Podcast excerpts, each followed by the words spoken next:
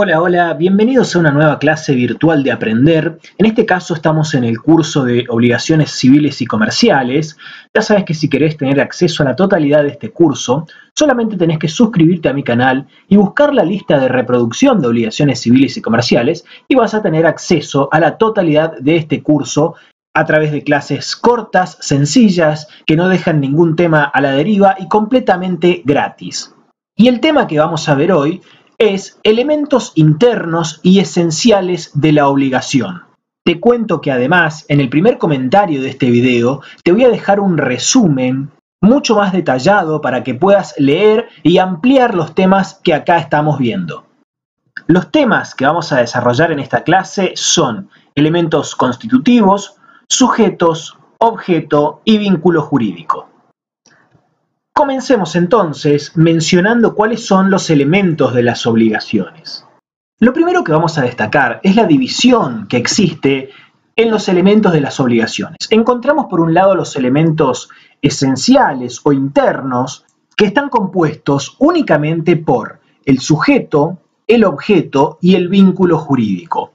Por otro lado, encontramos los elementos no esenciales o externos, y dentro de este grupo encontramos a la causa fuente.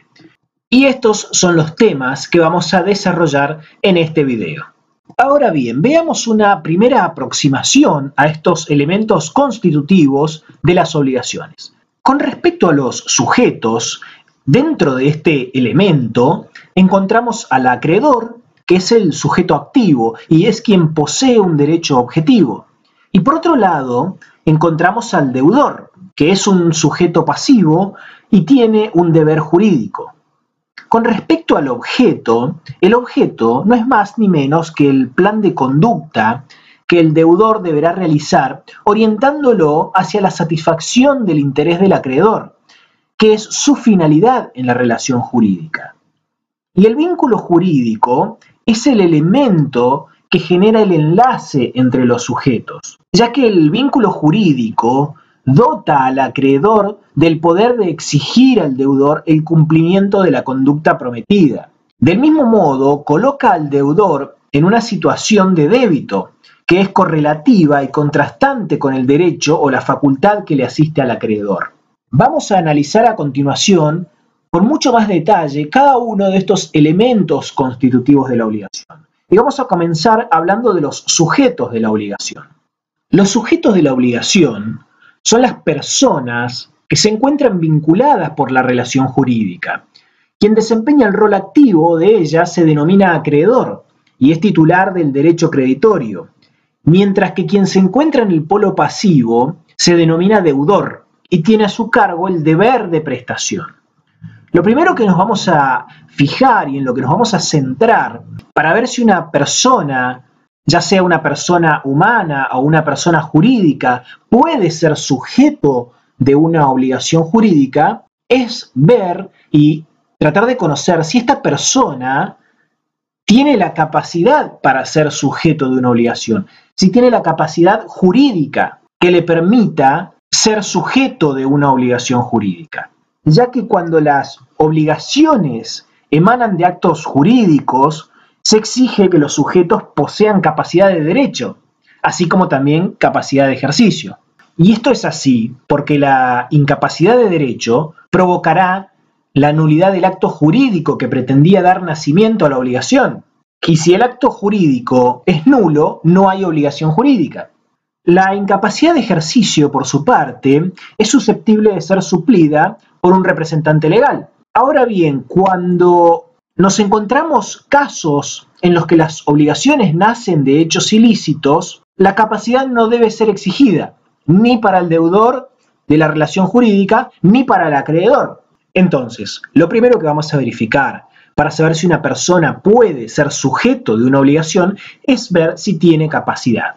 Pero esto no es lo único que interesa, sino que los sujetos también deben ser determinados o determinables. Y se considera que los sujetos son susceptibles de determinación cuando a pesar de no encontrarse designados en el momento del nacimiento de la obligación, pueden ser identificados con anterioridad al momento del pago.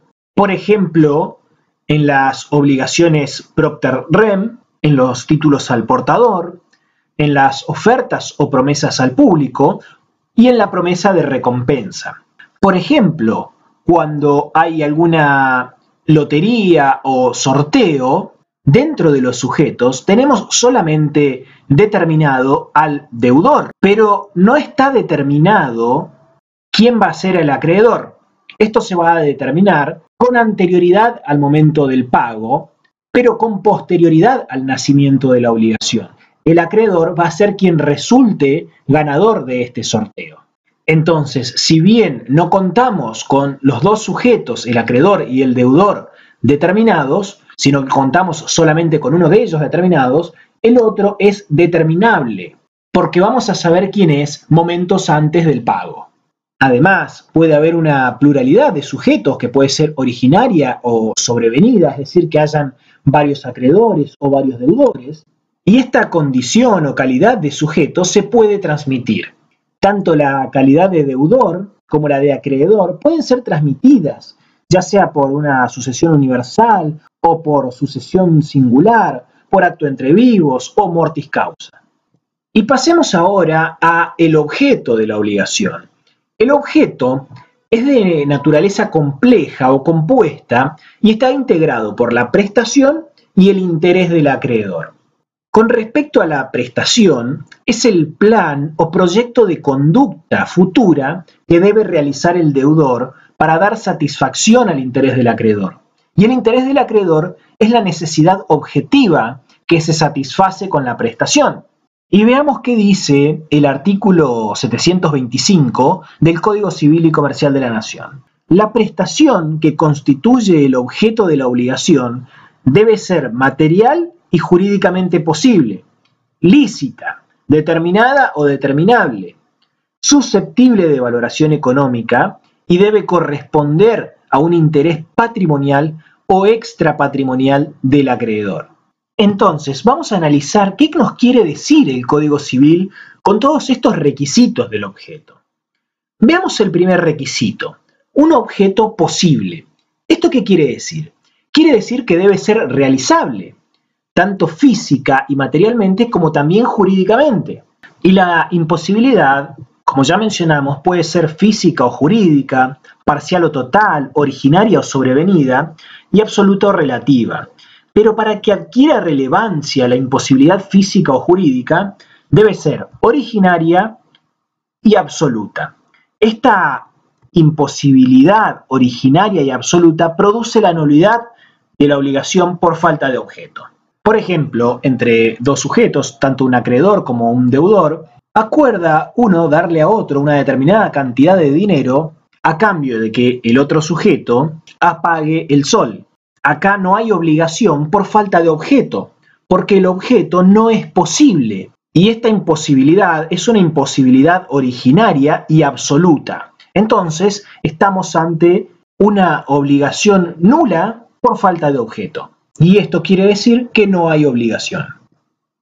Además, el objeto debe ser lícito. El objeto de la obligación no debe ser contrario al ordenamiento jurídico, considerado en su integridad, y debe ajustarse a los dictados de las leyes, la moral y las buenas costumbres. Y algunos ejemplos de esto los encontramos en los casos en los cuales la prestación sea ilícita en sí misma, como por ejemplo cometer un delito. Si yo le pago a alguien para que mate a otra persona. Acá no hay obligación por falta de objeto, ya que el objeto es ilícito. Otro ejemplo lo encontramos en aquellos casos en que la ilicitud se da en la prestación y en la contraprestación. Por ejemplo, pagar una gratificación a un magistrado para que éste dicte una sentencia contraria a derecho. Tanto la prestación como la contraprestación son ilícitas. Yo no puedo pagarle a un magistrado y el magistrado no puede dictar una sentencia contraria a derecho. Y otro de los requisitos del objeto es que sea determinable. La prestación ha de ser determinada al momento del nacimiento de la obligación, o al menos determinable. Caso contrario, la obligación será inválida por falta de objeto, y la prestación puede ser determinable aunque el objeto no exista, como por ejemplo en el caso de la venta de una cosa futura. por ejemplo, una cosecha o ganado. Veamos el ejemplo. Si hay dos sujetos y uno acuerda darle una determinada cantidad de dinero a otro a cambio de una cosecha que todavía ni siquiera ha sido sembrada, es decir, que no existe al momento del nacimiento de la obligación, el objeto sí es al menos determinable, porque en el futuro el producto de esa siembra, esa cosecha, va a existir. Y finalmente, el objeto como requisito debe ser patrimonialmente valorable. Esto quiere decir que el objeto de la obligación debe ser de contenido patrimonial, aun cuando el interés del acreedor pueda ser de índole extrapatrimonial. Y aun cuando el interés de la prestación pueda ser patrimonial o extrapatrimonial, la prestación necesariamente debe poseer contenido patrimonial y ser susceptible de apreciación pecuniaria. Y esto es así porque la patrimonialidad de la prestación resulta indispensable a fin de poder resolver la obligación por equivalente. Supongamos que entre dos sujetos, por un lado el acreedor, por otro lado el deudor, uno de estos sujetos le da al otro una determinada cantidad de dinero a cambio de un paquete de vacaciones para toda su familia. Claramente, el interés del acreedor es extrapatrimonial, porque en las vacaciones lo que está buscando tal vez sea relajarse, conocer un lugar nuevo o simplemente descansar. Pero la prestación necesariamente debe poseer contenido patrimonial, es decir, que esa prestación vale una determinada cantidad de dinero. Y esto es así porque en el caso de que el deudor no cumpla, no le brinde las vacaciones, no le dé los pasajes, no le dé el alojamiento, el acreedor puede reclamar la cantidad de dinero que valen esas vacaciones.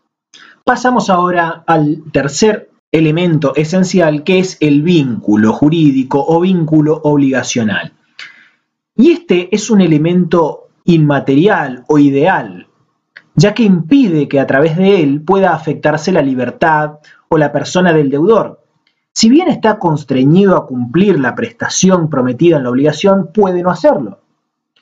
Y el incumplimiento no puede quedar sin sanción por lo cual el acreedor gozará de los medios legales necesarios que le permitan obtener la satisfacción de su interés, repercutiendo las consecuencias de la ejecución solo en el patrimonio del deudor, pero no en su persona.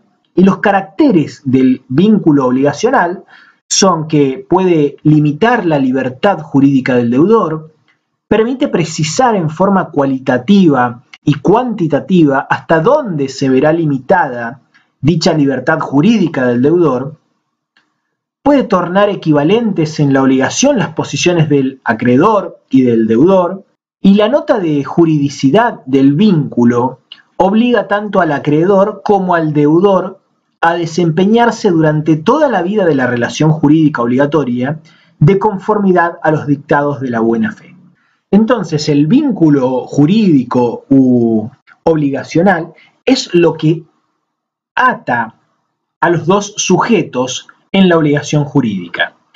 Por ejemplo, si un sujeto le presta dinero a otro sujeto a cambio de que se lo devuelva de una determinada manera y el deudor no cumple, el vínculo jurídico le permite al acreedor reclamar a través de la justicia a fin de recuperar su dinero. Ahora bien, Siguiendo con el mismo ejemplo, donde un sujeto le presta dinero al otro a cambio de que se lo devuelva de una determinada manera, y el deudor no cumple, pero pasan 25 años y el acreedor quiere reclamar en la justicia, el deudor puede aducir que no hay vínculo jurídico, ya que la deuda prescribió. Y dentro del vínculo obligacional encontramos algunas atenuaciones del vínculo jurídico. Por ejemplo, el favor de vitoris, que es una presunción favorable a los intereses del deudor, ya que en caso de duda respecto a si está obligado o no, se presume que no está obligado. Y también, tal como lo mencionábamos en el ejemplo de recién, existen limitaciones temporales, ya que nadie puede ser acreedor ni deudor para siempre. Y el vínculo en las obligaciones correlativas o recíprocas tiene algunas particularidades. Estas obligaciones son aquellas en las cuales las partes se obligan recíprocamente, la una con la otra, en virtud de una causa fuente común. Y se caracterizan por ser la prestación de una de las partes la razón de ser de la contraprestación de la otra. Estas obligaciones recíprocas poseen cada una su propio vínculo, que funciona de manera especial según cada caso. Pero básicamente esto nos dice que si una de las partes no cumple, la otra tampoco está obligada a cumplir. Esperamos que este video te sea de utilidad. Cualquier duda o pregunta que tengas, déjanos un comentario y vamos a tratar de ayudarte. Muchas gracias por ser parte de nuestra comunidad y esperamos que tengas mucho éxito.